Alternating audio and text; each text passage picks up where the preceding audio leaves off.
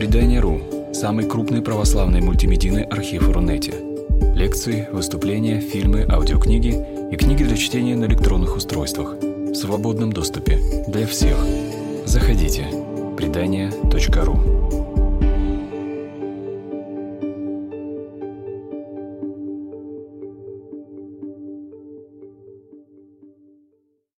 И, конечно же, книга Апокалипсис, как вы понимаете, актуальная, как и любая книга Ветхого и Нового Завета. Вот. Но любые параллели, которые вы будете проводить в ходе моего выступления с реалиями нашего дня, э, прошу считать вашим личным вкладом в творческий процесс э, под названием «Лекция по библейской книге». Конечно же, параллели есть. А какие параллели? Я думаю, что каждый может догадаться и дополнить, договорить мою лекцию. А, у нас была первая уже а, вступительная вводная лекция по книге Откровения. А, запись есть на YouTube. Значит, начинаю я запуска не презентации, а у нас будет сегодня нечто более такое серьезное и сложное, а именно, вот вы понимаете, настоящий, сейчас я вам его покажу, очень хорошая программа, программа, где э, изумительно представлен библейский текст. И вот мы будем сегодня, как взрослые люди, иногда даже обращаться к оригинальному э, греческому тексту книги Апокалипсис или книги Откровения. Прошу вас э, написать или сказать, видите ли вы презентацию.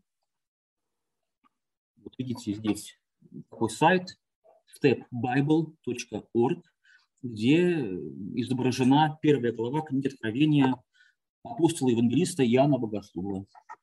Итак, как вам чат? Все хорошо. Спасибо вам, Анастасия и Марина, за ваши комментарии. Ну, хорошо, значит, с Богом мы начинаем. Э, до этого мы говорили с вами э, о том, что касается введение в книгу или по-научному исагогика. И как вы уже знаете, я вам сказал, что иногда комментарий к сочинению библейскому начинается с подробного вступления, которое имеет до 30-25% от всего объема книги. И это совершенно понятно, потому что прежде чем мы должны с чем-то иметь дело, вот читать, то есть понимать, анализировать, мы должны представлять себе, когда, кем, в какое время, по какому поводу то или иное было написано. Иначе возникает ситуация, знакомая вам по возможной переписке в э, WhatsApp, в Телеграме или, или раньше были смс когда возникает настоящее такое непонимание, потому что э, недостаточно информации о контексте, об интенции автора, и этот, эта нехватка информации приводит к недоразумению. То есть мы понимаем не то, что имела в виду мама, папа, подруга, жена, муж и так далее, возникает конфликт, да, неверное понимание какого-то сообщения. То же самое касается и Библии. Да, очень легко неправильно понять, недопонять, неверно истолковать э, чтение текста из Библии, вот, потому что человек не понимает, с чем он имеет дело. Но даже, друзья, не это самое страшное для меня лично, для меня страшнее то, что человек читает Библию, и она его никак не касается, его не затрагивает. Она его не волнует, не провоцирует.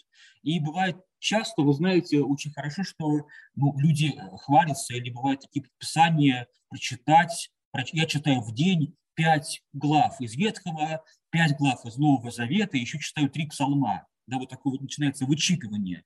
И, конечно же, это по силу человека, тут нет ничего такого сложного, но польза от этого процесса, она не очень велика.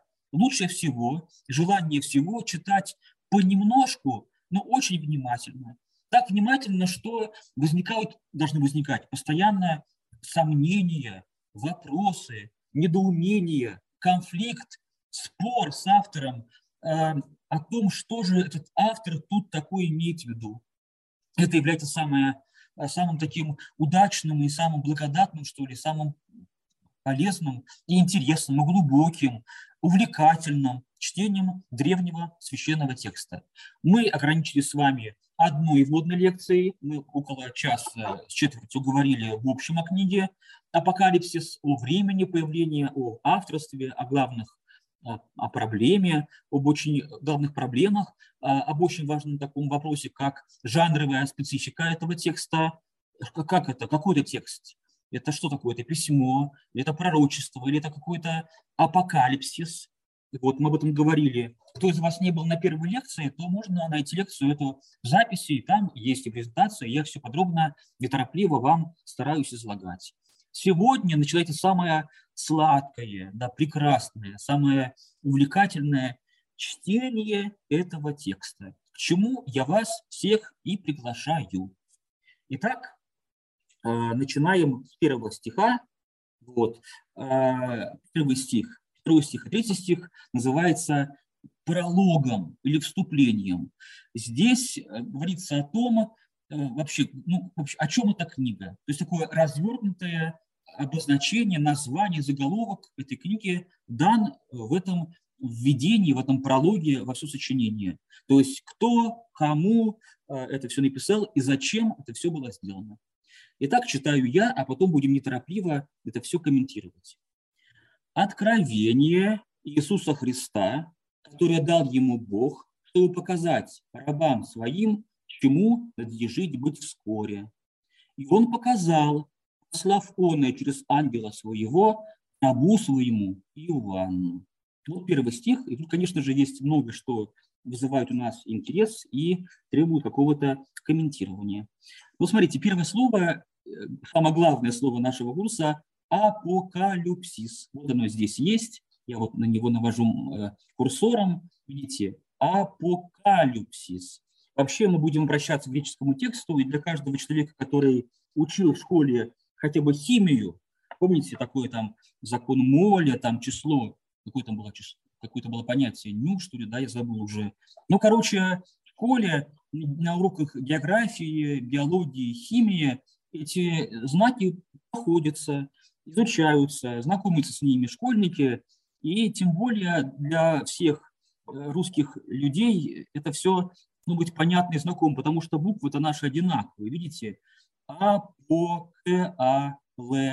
эта вот буковка называется Юпсилон, читается как Ю, а пока Лю. И буковка э, довольно редкая буква, она есть, встречается в словах, допустим, псалтире еще, обозначает два звука П и С, да, апокалипсис, апокалюпсис. Видите, есть два произношения. Апокалюпсис – это научное, такое университетское, академическое произношение. А в церкви привычно другое византийское произношение, когда звук «ю», «юпсилин» буковка, читается как «и». Поэтому появляется слово, знакомое вам, апокалипсис. Итак, апокалипсис – это слово, которое встречается во всем Новом Завете аж 18 раз. Слово довольно, как понимаете, частотное, и оно обозначает слово это откровение, раскрытие Богом людям когда Бог скрывает что-то людям, какое-то свое сообщение, послание, информацию или весть. Поэтому всякое откровение, сообщенное Богом людьми, людям, точнее, Богом людям, оно называется апокалипсис. Слово такого довольно широкого значения, поэтому даже возможно какое-то сновидение, автором которого является Бог, где есть нечто для вас ценное и актуальное, можно назвать апокалипсисом. Да, вот такое вот открытие, раскрытие информации от Бога, от, от Бога каждому человеку. Удивительно, что из этих 18 раз лишь единожды в главе первой стихи первом слово это встречается в книге Откровения. Тоже такая, видите, такая загадка, потому что вроде бы это самое главное, это же у нас апокалиптика, но тем не менее для слова апокалипсис отведено лишь вот первое центральное место, не центральное, первое место, э, первое слово всего текста в этом сочинении. Итак, откров... апокалипсис, да, откровение.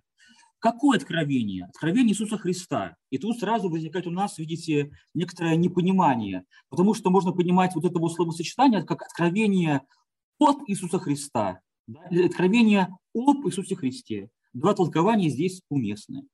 Вот. Здесь э, мы видим э, редкое для Нового Завета, это редкое для Нового Завета, соположение личного имени нашего Господа Иисус, его титула.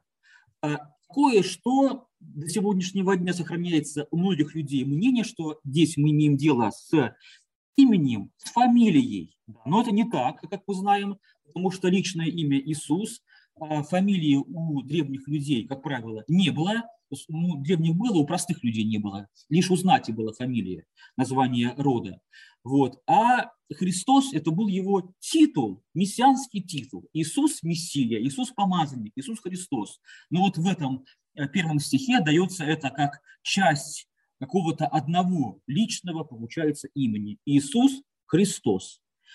Итак, зачем это, это откровение, оно появилось? Да? Зачем? Во-первых, не зачем, э, кто автор этого откровения? Видите, автор этого откровения, апокалипсиса – Бог. Вот Бог – Теос, э, которое откровение дал ему Бог. Вот. А кому ему дал Бог? Вот как вы думаете? Вот давайте напишите в чате, кому дал Бог откровение.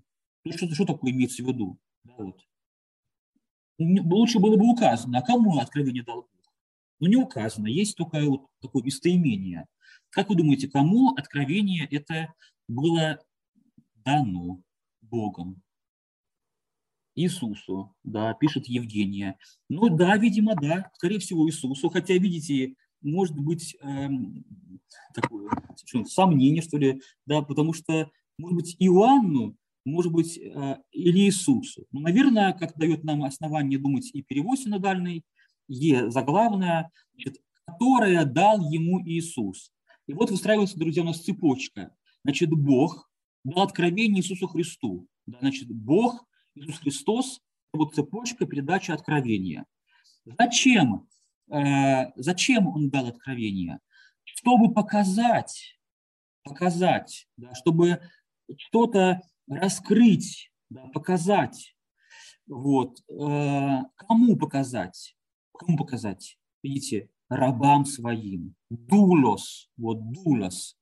В, этом стихе два раза слово дулос встречается, вот, чтобы показать рабам своим. Как устраивается такая цепочка? Смотрите, Бог, Иисус Христос, пока там пропускаем еще, там будут две инстанции, есть финальная вот наша вот окончательная аудитория, это мы с вами, рабы Бога, рабы, рабам своим, чтобы показать. Значит, ну, э, люди, которые слушают меня, конечно же, проходили э, оглашение, возможно, в соборе нашем, либо читали литературу, читали комментарии от Януария и знают, что выражение «раб Божий» в древнем контексте библейском это было почетное обозначение. Не каждый мог себя назвать рабом Божиим, и не каждый был рабом Божиим. А кто, кем были они? Они были, люди были, как правило, рабами своего кесаря, начальника, господина, или какая-то часть, да, лишь какие-то избранники получали почетное обозначение – раб Бога. Ты уже не являешься рабом ни кесарю, ни своему господину, ни какому-то начальнику. Ты, во-первых, прежде всего раб Бога. И вот к людям, которые себя вот так вот осознали, как рабы Бога, как его народ, его люди, им и сообщается Богом откровение. Откровение о чем? Вот о том, чему надлежит, надлежит быть вскоре. Видите, вскоре.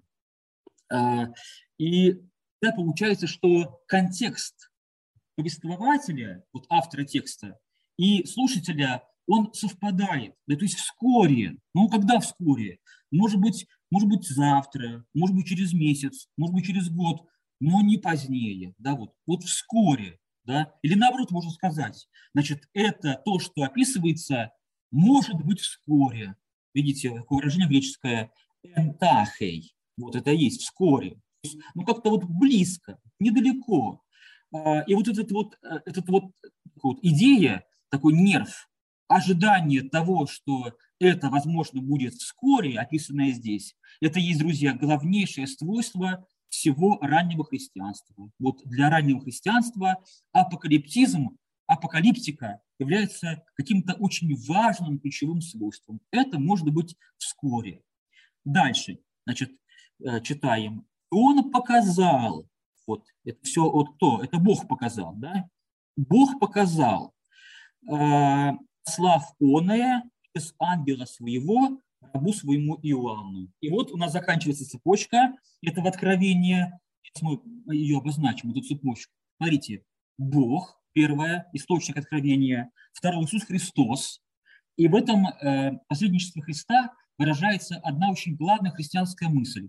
Мы знаем все, что надо знать про Бога, о Боге, через как будто такую вот призму, фильтр, что ли, силуэт Иисуса Христа. Вот Христос рассказал нам все необходимое о Боге, и поэтому мы называемся христиане. Значит, Бог, Иисус Христос. Э, потом, значит, э, еще не конец, видите, возникает какой-то еще ангел. Да, ангел. Указано здесь, в окончании первого стиха. Ангел, ну, по значению ангела, конечно же, это есть небесное духовное существо, но, возможно, называются ангелами еще и какие-то посланники Бога э, в виде человека. Да, простые люди, несущие весть от Бога, тоже могут быть названы ангелами. Дословно ангел – это посланник, вестник. Потом, после ангела, раб, раб, видите, еще один раб. Главное у Бога – это все рабы Божьи, это его команда, это его, это его ребята Божьи. Если ты не раб Божий, то ты команда Божья, не его народ. Значит, раб, раб Божий Иоанн, а потом уже венец, конец всего этого пути – это рабы Бога, то есть все остальные люди. Вот. Давайте еще укажем здесь, э, вот из-за слова хорошее, видите, глагол. Он показал. Э, этот глагол э, цемайно, цемайно, как раз, вот, понимаете, связан с миром знаков, символов, изображений. Откровение мы даже сегодня-то уже увидим не какие-то слова, термины, понятия, это видение, это какие-то картины. И насколько сильно, в большой степени апокалипсис э, визуальная книга, мы э, об этом и знаем, и еще раз убедимся. Да? Поэтому какие-то были сообщены знаки, что ли, видения э, рабу Бога Иоанну, который и вот все это вот записал и передал рабам, прочим рабам Божьим. Вот. Э, ну, кажется, здесь со стихом первым все. Если какие-то вопросы у вас есть, то можно написать. Пока рекомендую вам использовать э, чат, чтобы у нас не было проблем для публикации в YouTube, а потом в конце можно уже будет и поговорить. Да, вот видите, вот главное, что мы должны понять, есть цепочка этого какого-то такого откровенничества. Бог, Иисус Христос, ангел, Иоанн, рабы Божьи. И мы оказались одни из тех рабов Божьих, которым это сообщение, информация от Бога, скрытая прежде, явленная днесь, сообщается. Вот, дальше, второй стих, э, который засвидетельствовал. Вот видите, это вот э, раб свой Иоанн, раб Божий Иоанн. Он это слово, он это сделал, Слово Божье, оказался свидетелем этого Слова Божье, и свидетельство Иисуса Христа и что он видел. Вот, видите, э, одно из главнейших э, стихов и первой главы этого стиха и всей книги Откровения – глагол, э, вот глагол существительное, который имеет один корень. Глагол «мартюрео», да, или «мартюрия», «мартюрия», извините, «мартюрия». Это дословно значение первое – это свидетельство, это свидетель. Свидетель. Это, друзья, это очень важное понятие откровения Иоанна Богослова. А также еще и книги Евангелия от Иоанна. Вот еще видите такая загадка. Это одно или это разные авторы? Да? Вроде бы разные, потому что разные, разный слог, разный язык, греческий язык разный, там специфика есть. Но какие-то такие, такие есть вот пронизывающие сходные, одинаковые понятия или слова, ключевые слова. Глагол «мертюрео» или понятие «мартюрия» является словом характерным для Евангелия от Иоанна или откровения вот раба Божьего тоже Иоанна. Итак, как надо понимать это понятие, этот глагол? А, понять надо контексте, друзья, а, в таком, понимаете, секулярном, вот это вот будет самое главное значение, контекст секулярный контекст, то есть гражданской публичной жизни. Что имеется, друзья, в виду? Суд, да, есть суд, есть судья, и есть ты, которого спрашивают о чем-то. И твое слово в присутствии судьи ну, обладает колоссальной важностью. Есть такое слово в современном литературоведении перформативность. Это перформативное слово, которое как будто бы воздействует на, изменяет действительность настоящую, реальную жизнь изменяет. Это свое слово, оно может изменить к, к хорошему или к плохому жизнь другого человека и жизни самого себя, тебя самого. И христианин, оказывается, имеет свою, своей целью, задачей быть таким свидетелем. Да? Вот его спрашивают, его допрашивают окружающий мир, э, люди этого мира, богачи, знать этого мира, архант этого мира, задают ему очень такие простые, но чреватые проблемами вопросы. И функция христианина – быть свидетелем, сказать «да», «да», «нет», «нет», поставить себя в ситуацию риска.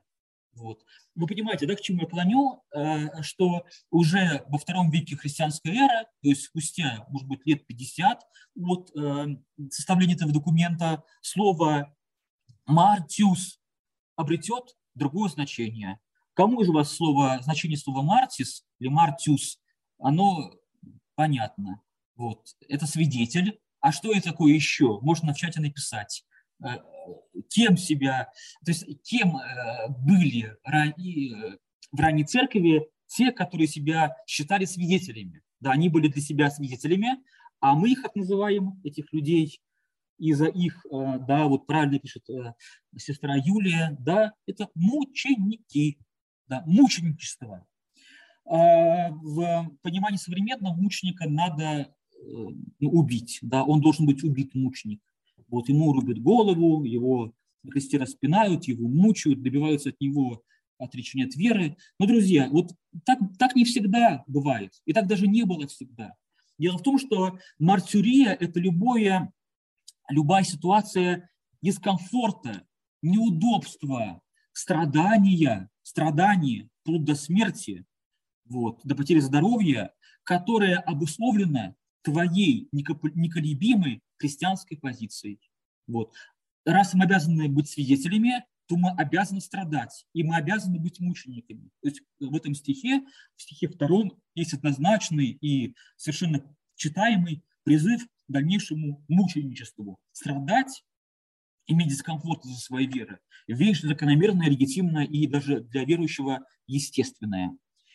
Вот. Но книга Апокалипсис, как вы понимаете, такая довольно она серьезная, да, она нелегкое чтение, поэтому то, что перемежается э, вот все это такое, такое, такое довольно суровое чем-то более легким, стихом третьим, например, вызывает у нас радость и такое облегчение. Итак, тут есть настоящее благословение каждого из э, вот, собравшегося на, на эту лекцию и каждого из слушателей этой лекции в дальнейшем. Тут есть Божье благословение кого? Давайте почитаем. Блажен читающий, ой, видите? блажен читающий и слушающий, э, и слушающие слова пророчества сего и соблюдающие написанное в нем, ибо время близкое. Вот, видите, Макариус, Мака, слово Макар, русское имя Макар, это, это очень хорошее имя, Макарий. Да, Макариус – это благословенный, счастливый, имеющий блаженство. Да, вот просто, значит, ну вот слово блаженный, я люблю об этом, на, это, на эту тему сетовать, оно, это слово это ну, искажено, значение его в современном русском языке. Блаженными мы называем, ну, как правило, сумасшедшим. Да, что такое блаженный? Я хочу, я хочу быть блаженным, я хочу быть просто человеком. Да? Но, видите, изначально Макариус – это есть вот человек, который, вы понимаете, Бывает так, что э, жизнь сложна, дискомфортна, ты находишься в состоянии непонятости, тебя называют плохими словами, от тебя отрекаются твои друзья или родные, но при всем при этом ты понимаешь, что ты прав, и что ну, душа у тебя спокойна, потому что совесть у тебя чиста. Вот ты имеешь такое счастье, как вот быть вроде бы ну как, вот, довольным своим путем. Бывает, что наоборот, да, вроде бы успех, признание и изобилие почитателей, почитательниц, поклонников, но на душе пустота и хочется делать плохое с собой что-то. Так вот, нет, это другая ситуация, блаженная, да, счастливые, довольные, радостные, что ли. Кто? Кто? Вот тут указаны две категории. Ну, во-первых, это читающий, да, анагност. Есть такое было служение, анагност, видите, из слова, это причастие анагеноскон, вот, это читающий, вот, блажен читает. Поэтому если вы читаете Апокалипсис, а мы читаем его вместе, да, сейчас, то мы блаженны. Слава Богу, мы блаженны. Хорошо бы нам быть блаженными всегда в значении счастливым, быть человеком и так далее. Вот. Но, конечно, я немножко я тут упрощаю. Анагност или читающий – это еще другое. Э, значение тут есть и первоначальное значение. Блажен тот, кто в собрании, в церковном собрании взял книгу в руку, послание э, Иоанна, слуги Божьего, в руку, и его громко читает. Да, вот, что тут, какое значение, значение оригинальное, самое древнее этого, этого термина. Действительно, это чтец по-нашему. Но в наше время чтец – это есть такой церковный прислужник, да, потому что читать умеют все, а в древнем мире было не так. В древнем мире примерно 5 или 7 процентов населения Римской империи могли читать. Это была задача непростая, потому что не было в древних текстах знаков препинания, не было букв заглавных, не было пробелов, не было точек, запятых, и поэтому вот этот вот анагност, он был человеком, а, грамотным, и, б, умело ориентирующимся в тексте. Но также еще должна быть у него и, как вы понимаете, и такая вещь, как дикция, и громкость голоса, приятный тембр, отсутствие какой-то монотонности и так далее. Поэтому вот этот человек, который часто был еще и главой общины, он благословен, он блажен. Да. Дальше, кто еще здесь благословен? Значит, э, слушающие Действительно, в древние времена и сейчас в церкви основная масса населения, посещающего богослужение, это слушающие люди. Видите слово «акунтес», да, слушающие люди. И вот слушающие люди тоже благословенные, блаженные. Вот. Что, они, что они слушают? Слово этого пророчества. И вот вам еще одна загадка. Видите, как называет свой э, жанр своего текста Иоанн, слуга Божий, это пророчество, это слово, это пророческое слово, которое он отправляет вот э, своей аудитории, своим знакомым, знакомым ему церквям. Вот, то есть это еще и пророчество получается. Видите, слово пророчество этого. Вот, значит, а какая функция еще есть у слушающих братья? Видите, блаженные, слушающие и соблюдающие, соблюдающие что в нем написано. Что в нем написано? Слово «соблюдающее» очень хорошее. Вот, значит, первое значение этого глагола – это охранять. То есть охранять. Блажены слушающие и охраняющие слова этого пророчества. Какой смысл, друзья, этого вот странного слова вот, э, соблюдать, охранять?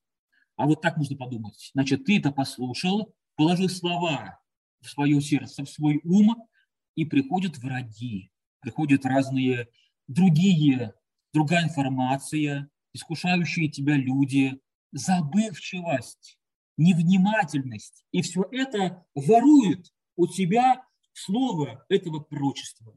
Так вот, блажен не теряющий, блажен охраняющий да, берегущий как кошелек свой, как свою карточку э, банковскую, то, что он вот прочитал. Да, блаженные, слушающие и соблюдающие, сохраняющие, охраняющие слова этого пророчества. И есть основание всего этого. Ведь, гара такая, это ведь, ведь э, время близко. Вот прекрасное, очень прекрасное такое значение. Э, время близко слово «кайрос», вот я как сейчас помню комментарий отца Энуария, он очень любил э, кайрос, это слово анализировать, есть два э, типа времен, вроде бы, как вот в богословии Нового Завета, есть хронос, да, хронология от этого, и это вот часики тикают, да, такое нечто безличное, э, механическое, железное, непреодолимое, да, где как будто бы Бога нет. Где этот Бог? Потому что умирают дети, женщины, а часики тик-так, тик-так, и ничего не происходит. Где это? Где Бог? Где его сила? Вот, а есть еще одно время, называется кайрос.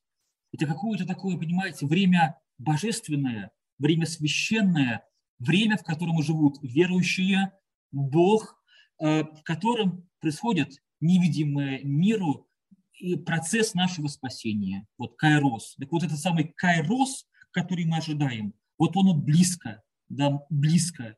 И это есть очень важная вещь э, всего, идея всего христианского движения. Я вижу комментарии в чате. Вопрос от Юлии к стиху второму. Очень хорошо, что Юлия пишет. Получается, если апокалипсис в церкви не читается, то блаженство читающего отменяется. Или внецерковное чтение в христианском сообществе тоже считается. Вопрос очень хороший. Да. Во-первых, видите хороший комментарий. Однажды книга «Апокалипсис» читалась в церкви. Видите, однажды это было. Потом это было отменено. Почему, вы знаете. Потому что много было недовольных этой книгой. Это были святые отцы, церковные интеллектуалы. Им книга это не нравилась. Почему не нравилось внимание к лекции первой? И поэтому чтение было отменено. Вот. Оно было такое, немножко стало факультативным. Но я считаю, что, дорогая Юлия и прочие друзья, это, можно, это может касаться и нашего с вами кружка и домашнего чтения. Блажен, читающий эту книгу дома, по пути на работу, в поезде и так далее. Нет блаженства, не отменяется.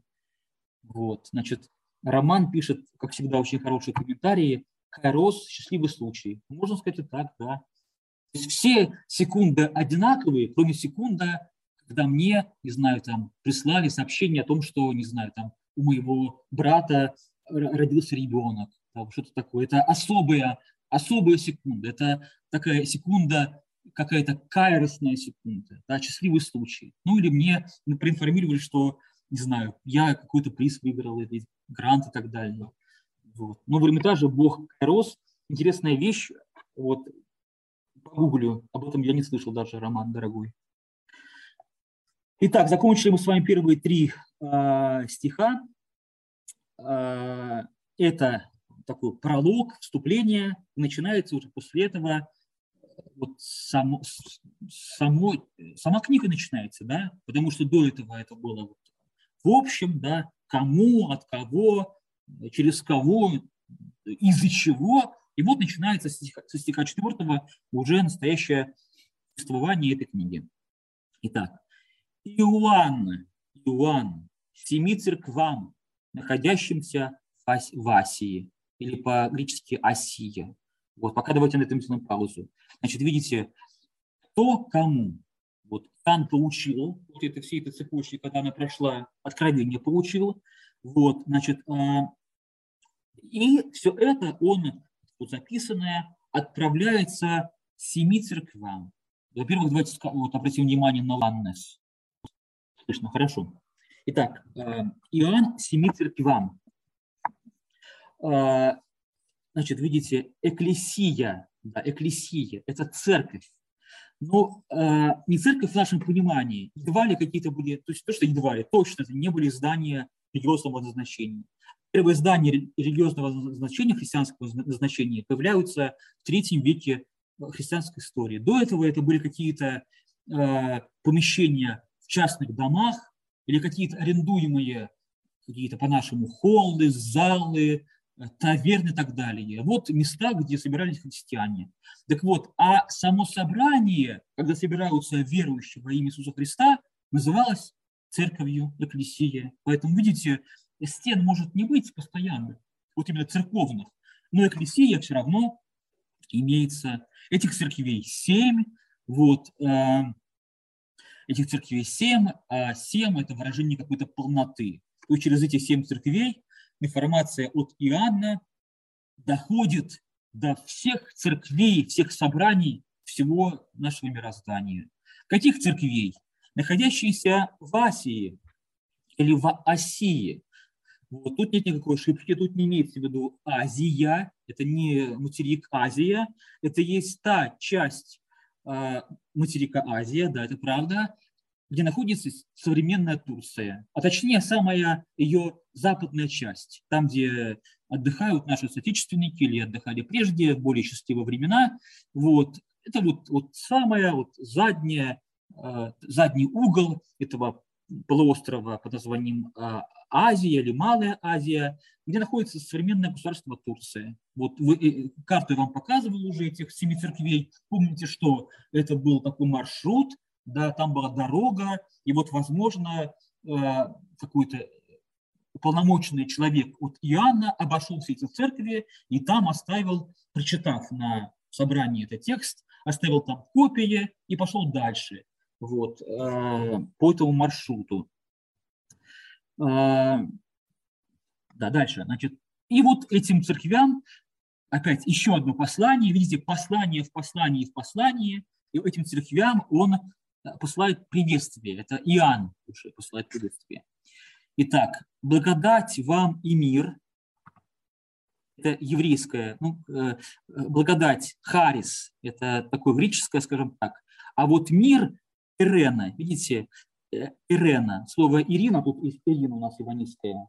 Вот это вот, видите, ваше имя, э, Ирина, мир, да, или, или шалом. То есть какая-то полнота присутствия Бога коллективе людей. Вам благодать а что такое благодать? Тоже, понимаете, очень хорошее слово. Благодать. Благодать – это то, что нечто колоссально важное, ключ, имеющее ключевую, ключевую важность, даваемое даром. Да. По латине «гратис» до сегодняшнего дня, или «гратия» до сегодняшнего дня, когда мы видим «гратис», написано, написанное в Европе, это можно взять бесплатно, то есть по благодати. Там газета там, или книга написана «гратис», можно бесплатно взять. Так вот, вам великий дар спасения бесплатно, вот, и мир, мир, а, от кого мир? Вот, начинается загадка. Ну, очень, у меня много аспектов, я постараюсь, записок, я постараюсь сократить все это время, как вы видите, убегает от нас. Вот, от кого? АПО – это от. Вот. Лог АПО требует родительного падежа. Вот. Должно быть АПО ту. Вот. Но тут вместо падежа родительного стоит падеж именительный. Го – это артикль именительного падежа. Итак, значит, благодать вам мир от, дальше, а, причастие настоящего времени, от существующего, от сущего и от был, это, э, это имперфект, существующий, и от был, и от идущего нет, и от идущей. Видите, как интересно. От э, существующего и от был, и от грядущий. Вот везде и же стоит именительное. Вот. И это, конечно же, вызывает э, боль в голове у филологов, классиков, у древних комментаторов, у бедного Дениса Александрийского, потому что так говорить нельзя. Видите, говорить вам мир от существующий был и идущий невозможно. И, возможно, в этом, понимаете, скрывается то, о чем мы говорили, какая-то такая, понимаете, ну, скажем так, ну, неграмотность, что ли, да, недалекость филологическая автора этого текста, что бывает нередко, э, когда литература такая полународная, то ошибки, как мы понимаем, встречаются. Но, возможно, вот тут мы имеем дело с чем-то и гораздо более интересным и любопытным. А возможно, эту ошибку он сделал, этот самый э, автор, Иоанн, э, раб Бога, специально. И давайте разберем поподробнее эту, понимаете, эту версию. Итак, вот го, го, артикль, он, го, он. Наверняка в чате есть человек в нашей группе, кто знает, на что это го, он точно указывает в Ветхом Завете. Итак, что обозначается в Ветхом Завете этим словосочетанием «го он»? артикль и, ну, я вам уже даже сказал, да, уже я вам объяснил. Сейчас не буду еще раз объяснять, постараюсь, чтобы вы мне, хочу, чтобы вы мне сами это написали. Что тут имеется в виду? Э, го, он. Какие будут ваши предположения? Го, он.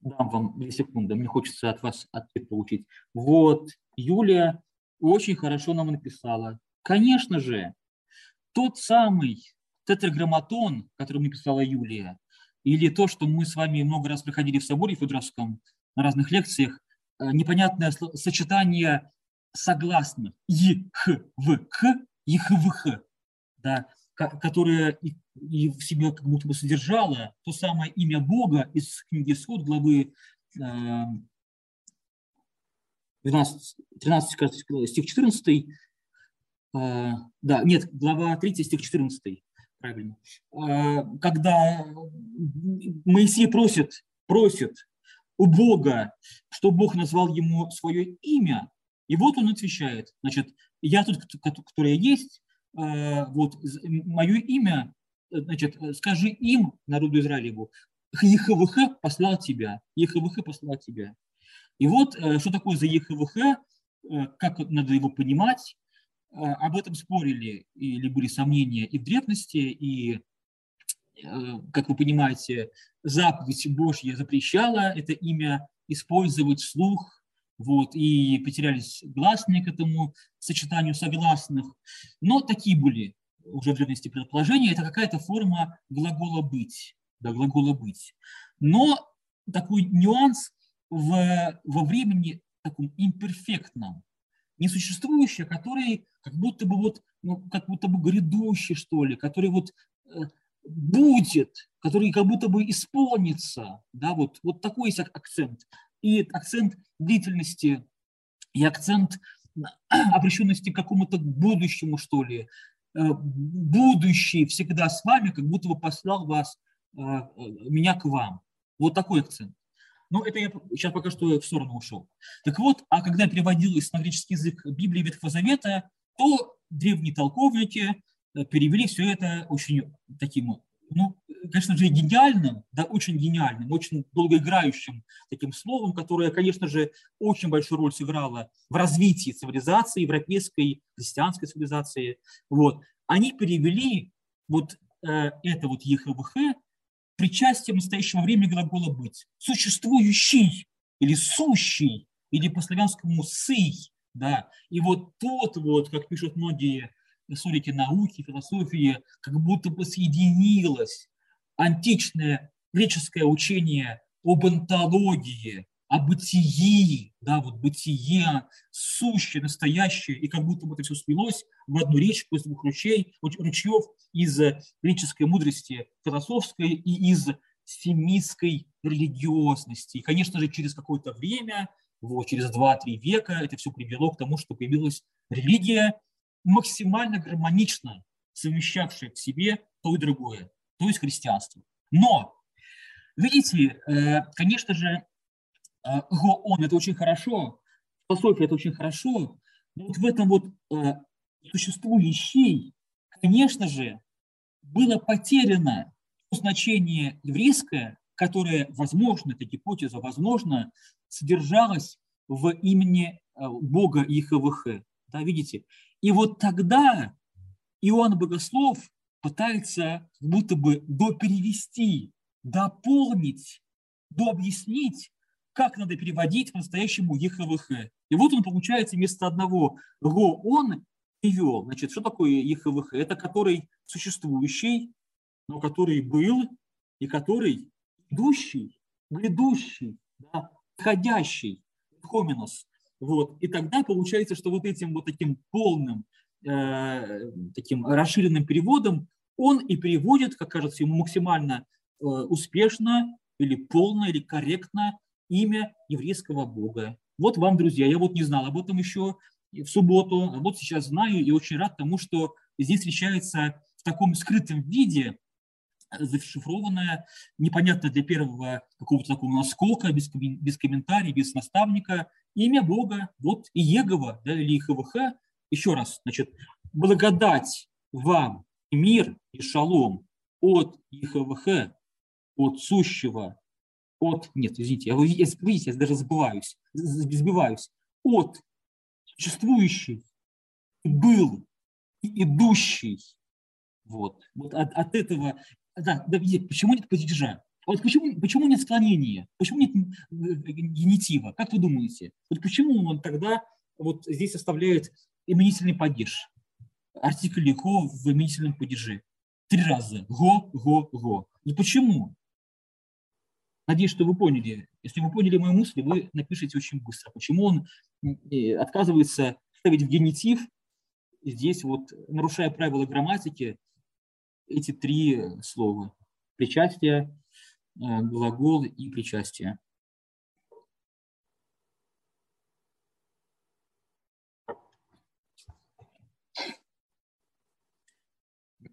Можно ошибиться. Я не буду ругать. Мне важно ваше участие чтобы вы не заснули во время лекции.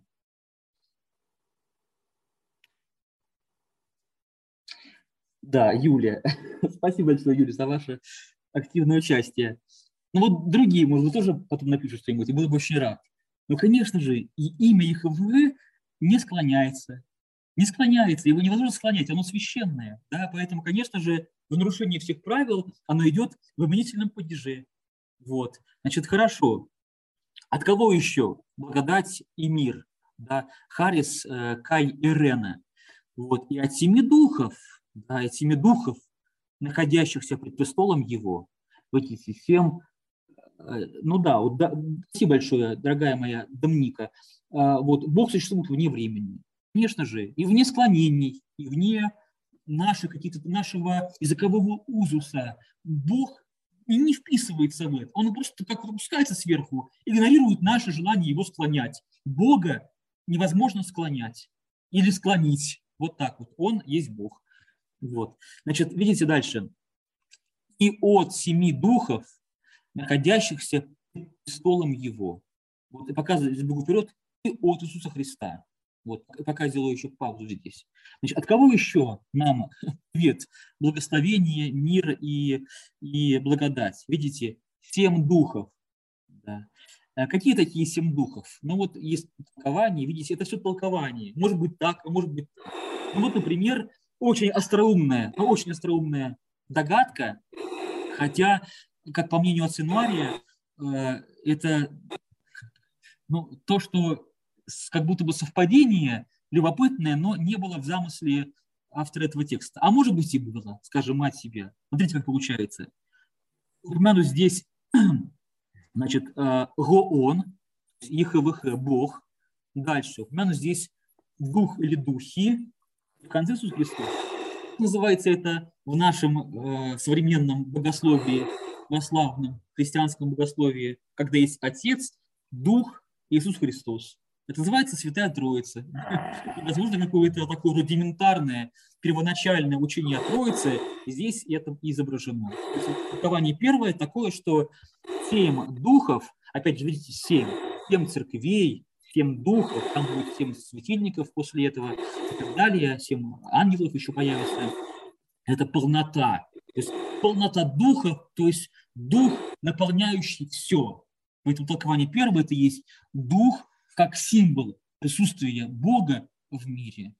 Вот. Еще э, такой вариант, какие-то были у Бога э, слуги, архангелы, их были семь единиц, опять же, полнота, да, вот все творение духовное Богу служит, вот, небесные слуги, духовные существа, служащие нашему Богу небесному.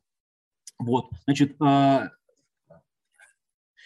и видите, значит, тем духов, находящихся престолом его. Престол. Да, что такое престол? И, конечно же, первая ассоциация у людей, которые ходят в церковь, престол, да есть какой-то такой вот, понимаете, ну вот, э, как стол, да, престол – это стол. А вот нет, видите, слово какое тут стоит. Кронос, или по-русски трон. Вот трон, Стол – это трон, кресло. У Бога есть кресло, это Божий трон, вот, у него есть семь слуг, и он посылает и от себя, и от своих ангелов мир, э, благодать и мир всем слушающим и читающим этот текст. Так, дальше читаю. Стих пятый. И от Иисуса Христа, ну вот, опять видите, сочетание имени и титула в связке, да, это уже устойчивое выражение, его разделять не надо, и вполне себе совмещает Иоанн, слуга Божий, в этом тексте имя и титул нашего Господа. И от Иисуса Христа. Видите, заметьте, да, видите здесь, а по Иису – это уже склонение работает, это генитив. Видите, а по Иису. А здесь а по го не работает, потому что это тетраграмматон, как правильно нам сказала Юлия. Значит, дальше. А, тут, видите, ошибки нет, а тут уже ошибка есть. Значит, хорошо было бы, чтобы АПО влияло бы на падеж здесь, на падеж здесь, на падеж здесь. Вот. Но тут это такое уже не работает.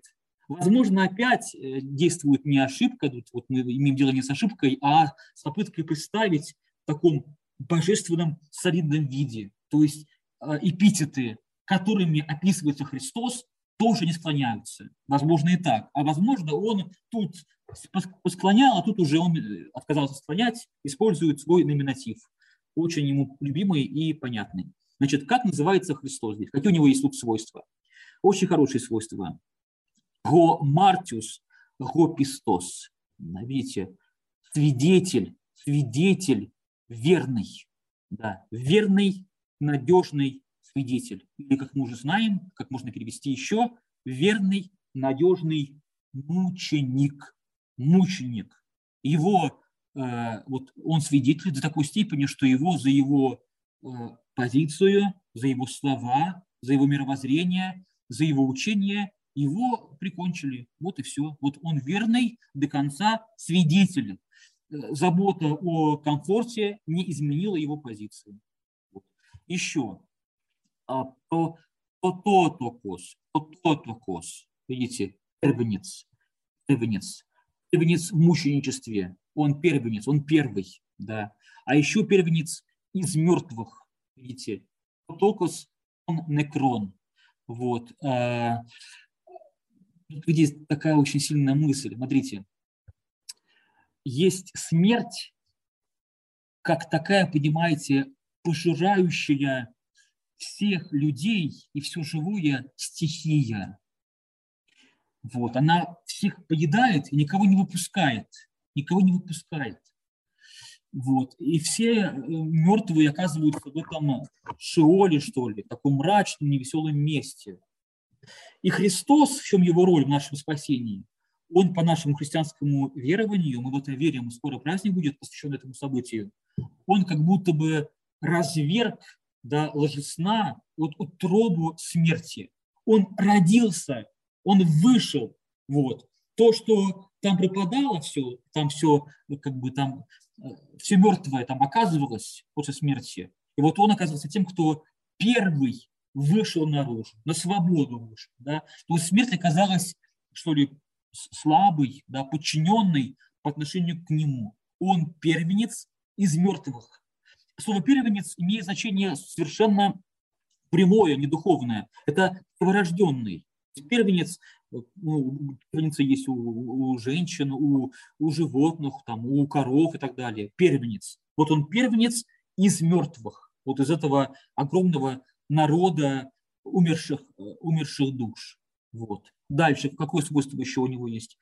И начальник, владыка Архон, Архон, значит, царей земли, да, царей земных, ну, царей, дословно, царей земли. Вот тот, кого думали, что он раб и никчемный, без, безобидный, пораженный, посрамленный, из, избиваемый, он по-настоящему был владыка земли, владыка царей, точнее, земли. Вот, поймите, все читающие, что каким бы ни был ваш страх перед Нероном, Домицианом, Трояном и так далее, все-таки владыка царей земли – это Иисус Христос. Вот, дальше. Это еще не все. вписывается еще что-то связанное с его ролью в нашей жизни, с его положением. Значит, э, видите, значит, ему, ему, ему, дательный падеж. Кому ему? Нас возлюбившему, вот, видите, глагол, э, значит, слово агап, агапе, да, агапе, христианская любовь, такая светлая любовь, рад, радостная любовь, блаженная любовь. Вот ему, нас, возлюбившему, вот. Дальше, значит, и омывшему нас от грехов наших своей кровью, приводит русский переводчик. На самом деле здесь слово глагол другой. Отвязавшему нас от грехов наших своей кровью. Э, на самом деле, вот как омывший появляется очень рано, он в вульгате тоже есть омывший, но как мы видим здесь, здесь слово другое, это глагол «лё», развязывать. То есть мы, видите, были связаны, связаны грехами или грехам привязаны. Мы были намертво к ним привязаны. И вот его кровь как будто бы освободила нас от этих вот пут. Да, мы получили свободу от грехов, от э, плена у греха. Ну или другой вариант, видите, если берем именно э, омывать, да, то есть вот мы грязные в грехах, его кровь на нас проливается и дает нам свободу, вот, точнее, чистоту, да, омывшему нас от грехов наших. Дальше, значит, э, и соделавшему нас царями и священниками, Богу и Отцу своему. Он нас, первое, возлюбил, второе, омыл, либо отвязал от плен, плена греху.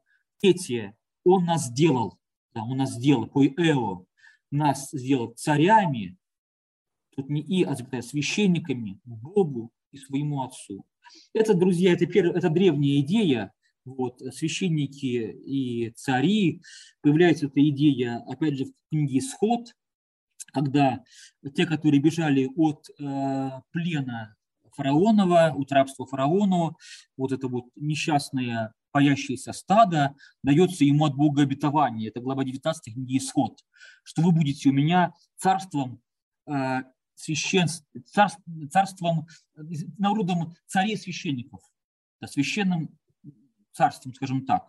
Вот. Это такое обетование, обещание.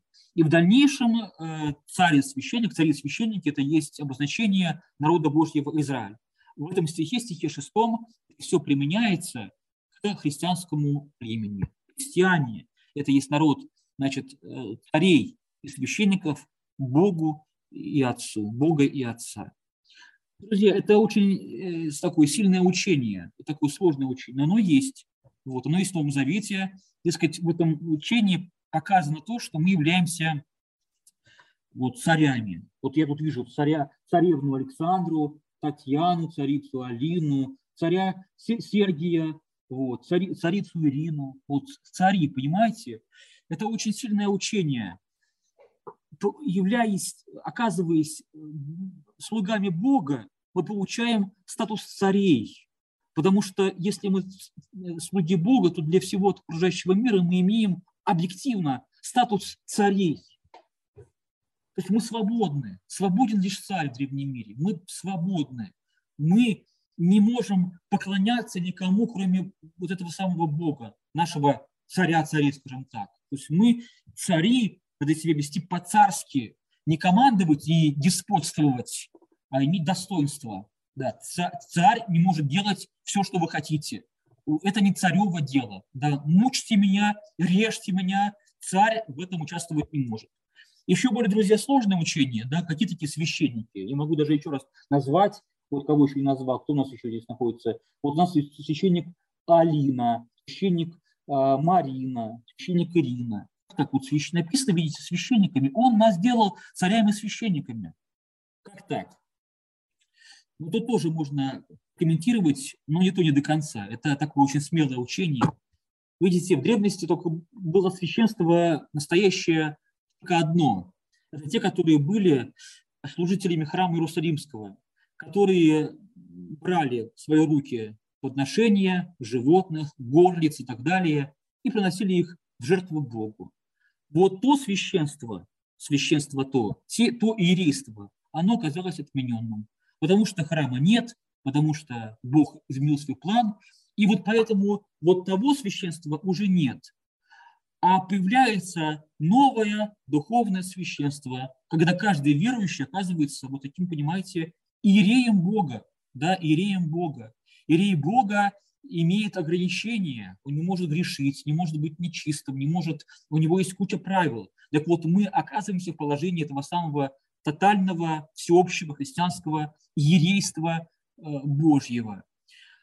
Таким является, получается, священник в общине, где все священники, да, какая функция его? Ну вот есть такое объяснение, что он является делегированным предстоятелем. Он имеет вот специальную функцию возглавлять э, богослужение, приносить бескровную жертву, как лицо полномоченное Богом и назначенное общиной для этого общинного действия.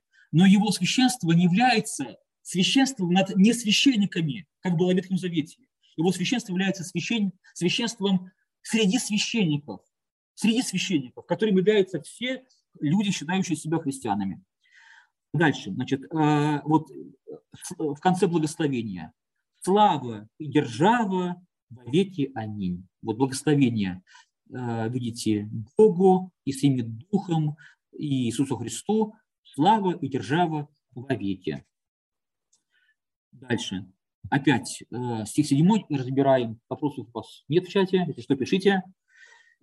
Итак, э, вот грядет с облаками и узрит его всякое око, и те, которые пронзили его, возрыдают ним все племена земные. Ей аминь. Значит, это уже у нас настоящее видение.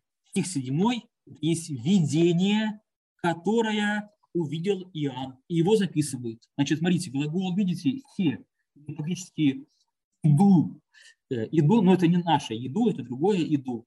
Это можно так перевести. «Глянь, смотри». Да, вот глянь, смотри. Что смотри? Где? Куда смотреть? А вот что я вижу. Он грядет с облаками. Видите, он идет кто-то, вот идущий. Да, значит, и его увидит вот счастливый его точно увидит всякое око, вот все его увидят. А те, которые пронзили его, и те, которые пронзили его, вот они тоже увидят, его убийцы, эти несчастные дурацкие римляне, они его увидят, возрыдают пред ним все племена земные. Ей, аминь. Ей это, ей это, эти, най, это точно, так и есть, да, да, вот, ей, аминь. А, ну, тут мы видим уже то, что вызывало смущение у разных а, комментаторов, да, и Мартина Лютера, Кальвина, святых отцов, даже такая вещь, как наличие чего-то мстительного, да, мстительного в этом тексте. Тут мы это видим, да, однажды вот такой вот мстительный разговор мстительное видение, однажды-то вы возрыдаете, вы-то все это восплачете. И это, конечно же, вызывало, вызывало дискомфорт у древних читателей, комментаторов этого памятника. Но то, что есть, то есть, да, мы тут не будем ничего убирать. Вот. Значит, это стих, комбинация двух э, видений и двух э, образов из Ветхого Завета. Книга Даниила, глава 7, и книга Захария, глава 12. Там вот эти пророчества, идущего на облаках, и вот э, плач о том, кого пронзили, вот встречаются. Не буду пояснять, да, вот, но это уже вот такая комбинация двух ветхозаветных описов. Дальше. Значит, это очень важный стих. Я сейчас сделаю, друзья, опрос. Сейчас я сделаю здесь вопрос. Вот. А вы про него... А вы...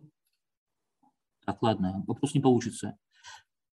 Когда мы, друзья, будем заканчивать? Вот самое главное. Сейчас уже у нас 7-10. Э, Я планировал ограничиваться одним часом лекционным. Мы заканчиваем в 7.15, то есть точнее в 8.15 по Москве или 8.30 по Москве. Давайте напишите 8.15 э, или 8.30, а я потом посчитаю и 12 закончу.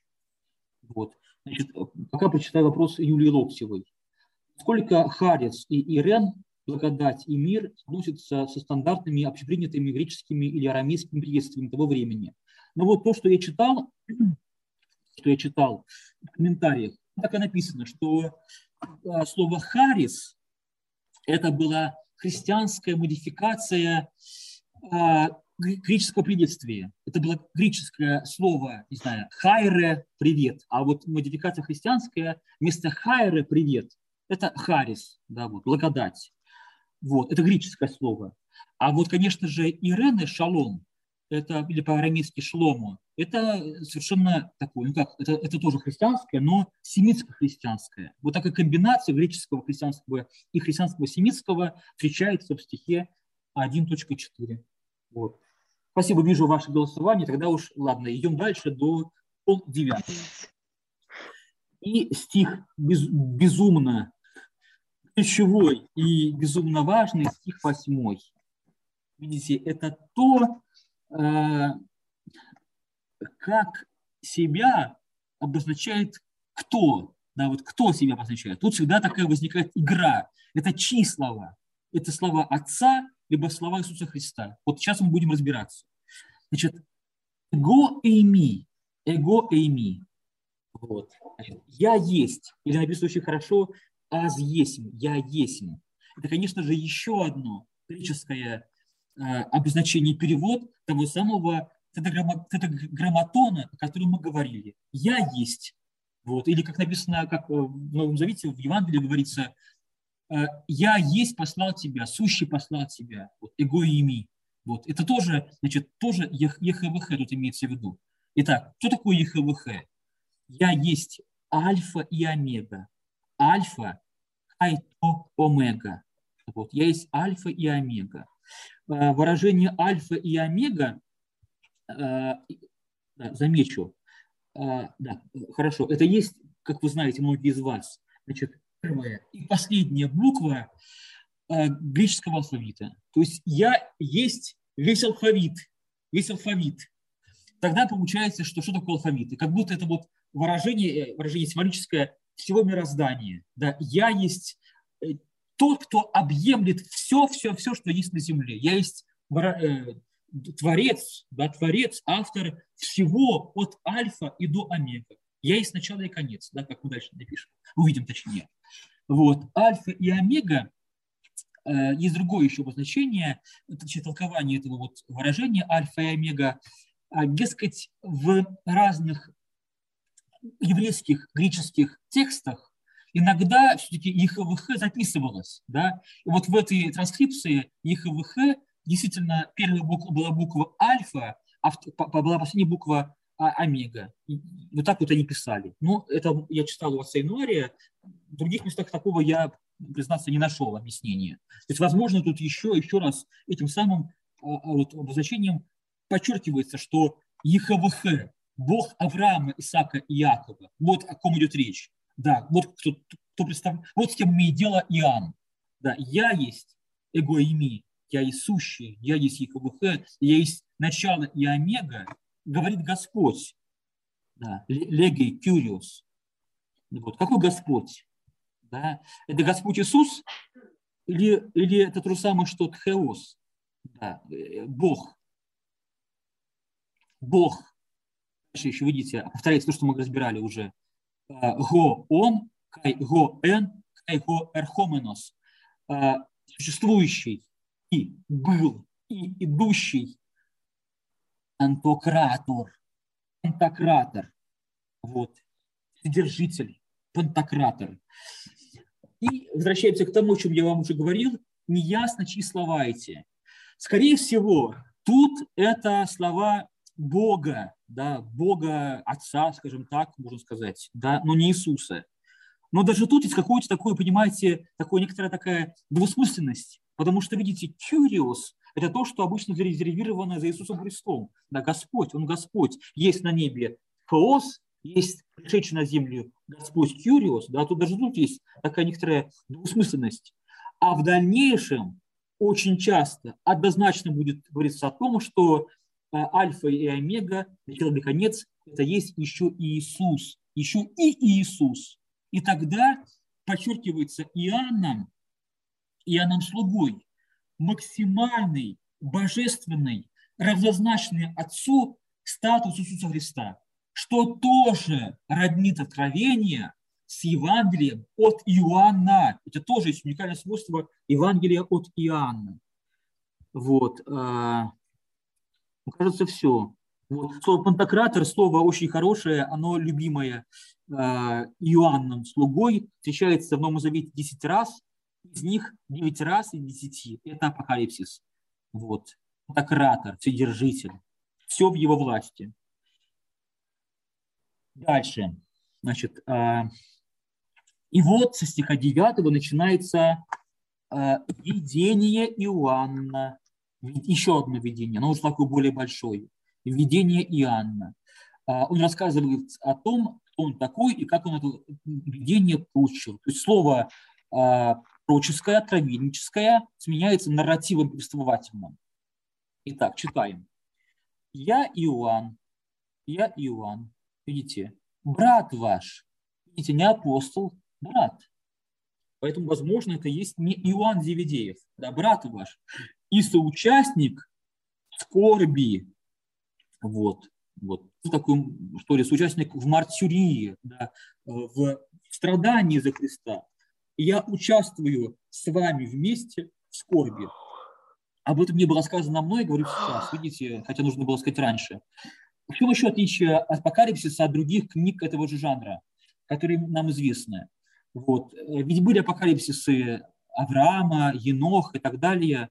Все нормальные апокалипсисы приписываются важным фигурам древности. Даниил, э, Енох или Авраам и так далее. Это нормально, чтобы апокалипсис был написан каким-то важным героем древности. Помните, я вам об этом говорил во введении э, в наш курс, что такая книга была написана, да, написана в кавычках в древности, она была положена там, не знаю, в сундук или замурована в стене, потом неизвестный автор ее открывает и думает, и как все совпадает, такое чудо, да? Но нет, этот прием, дешевый прием литературного такого вот э, творчества, чужд Иоанну Стуге, Иоанну брат. Он пишет, кто он такой есть. Он Иоанн э, не больше, но и не меньше, потому что, видимо, его аудитория, семь церквей, которым вручено это послание, знают, с кем они имеют дело.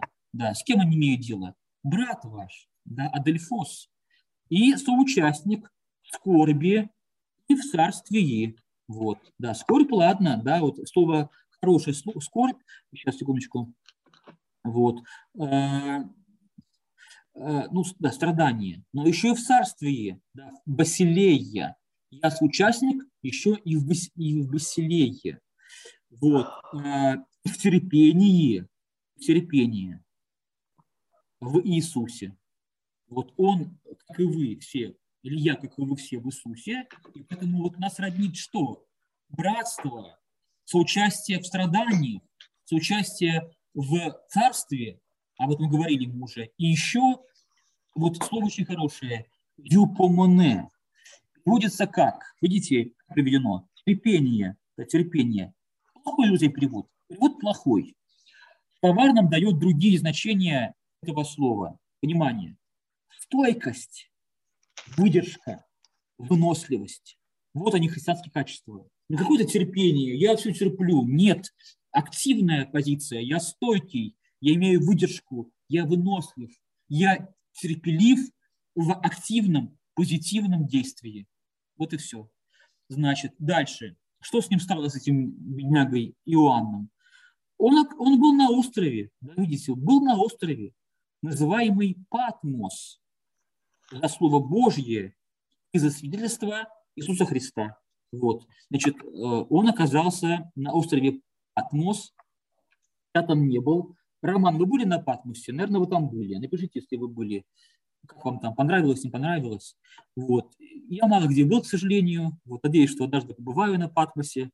Вот. Якобы это ничего, это, видите, конечно, мы думаем, ну ничего себе, Средиземное море, остров, океан, вот это ссылка, да, вот, вот нам бы на Патмосе побывать в ссылке, хотя бы годик там прожить и так далее. Но, как я читал в комментариях, дескать, остров скалистый, скалистый, неприветливый, ну и довольно скудная жизнь. Нет больших рынков, редкое сообщение с материком. И, ну, в принципе, если ты не умеешь себя чем-то занимать, допустим, книгу не, имеешь, не хочешь писать, то тебе будет там скучно. Да?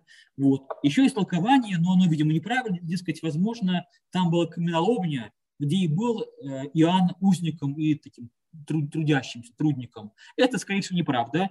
Вот, потому что если бы он оказался в этой ситуации, то он бы не был бы однажды уже освобожден. Это была участь, которая имела вход, но не имела выхода.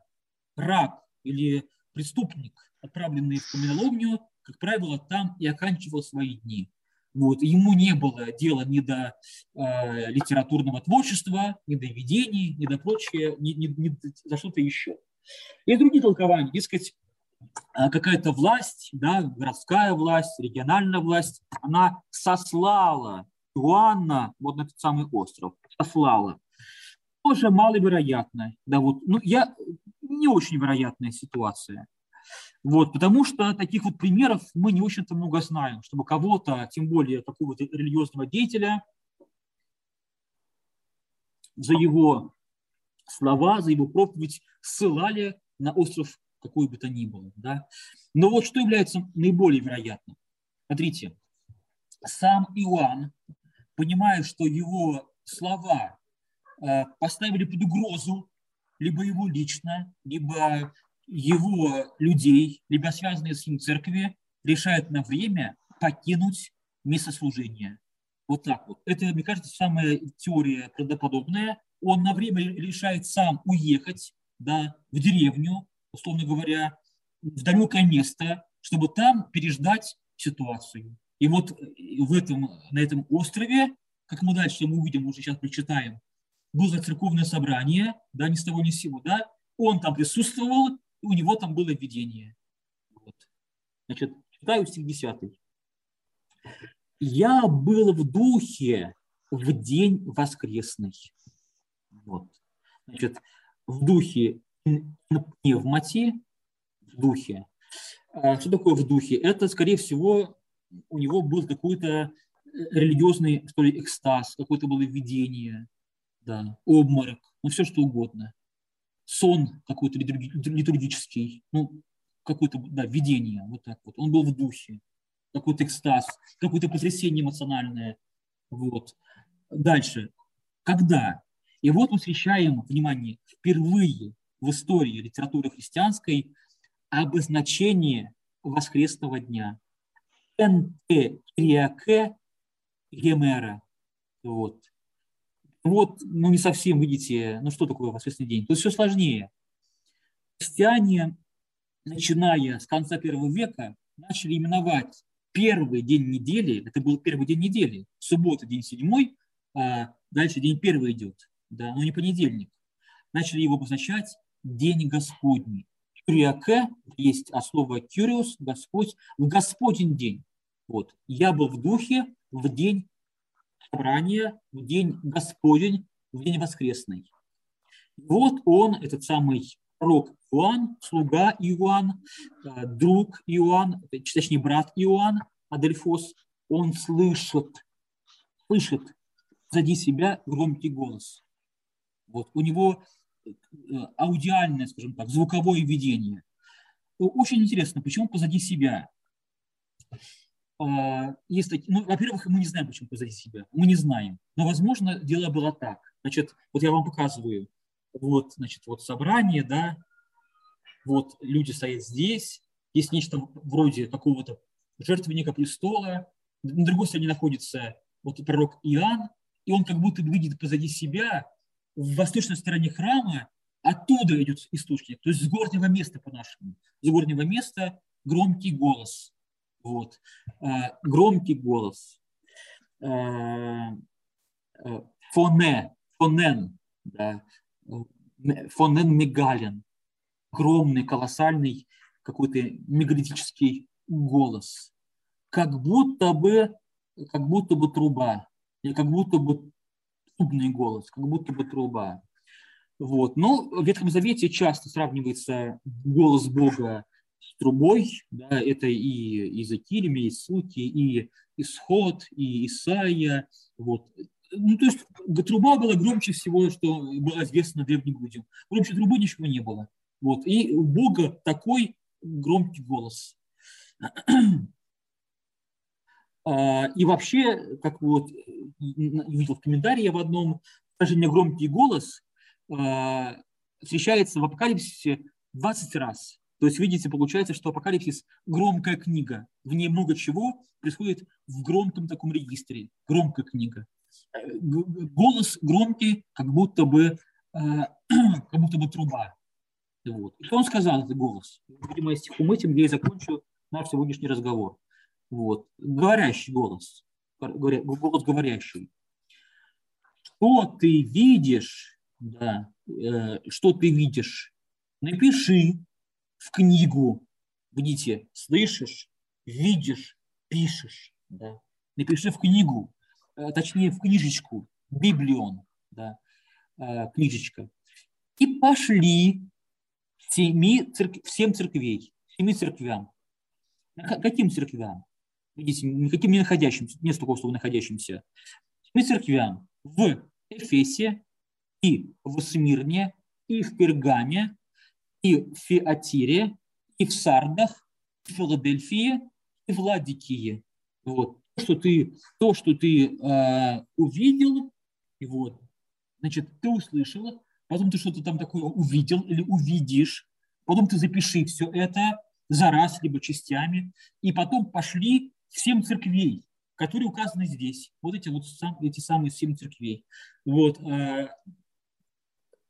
пишется книга, точнее книжечка, э, дается она посланцу, да, какому-то ангелу, да, посланнику, вестнику. Он приходит в Эфес, читает эту книгу вслух на собрании, он называется Макариус, читающие, слушатели его тоже, тоже читающие. Книга берется для переписывания, она переписывается, остается в Эфесе, и после этого идет этот самый посланец, он же чтец, возможно, в Смирну, и там процесс повторяется еще раз. И в конце этого путешествия, возможно, это получается 7 недель, 2 месяца, э, книга прочитана в семи аудиториях, имеет э, вместо одного 8 экземпляров, и вот начинается ее проникновение во всю толщу, во, всю, во всем весь христианский мир. Потому что между церквями были разные такие контакты, люди приходили, гостили,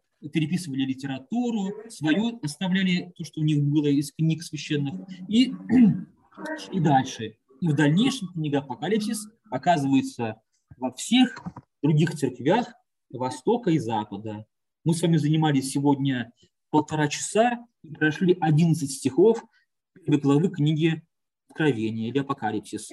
Я считаю, что это очень хороший темп, немедленный, нам его стесняться не стоит.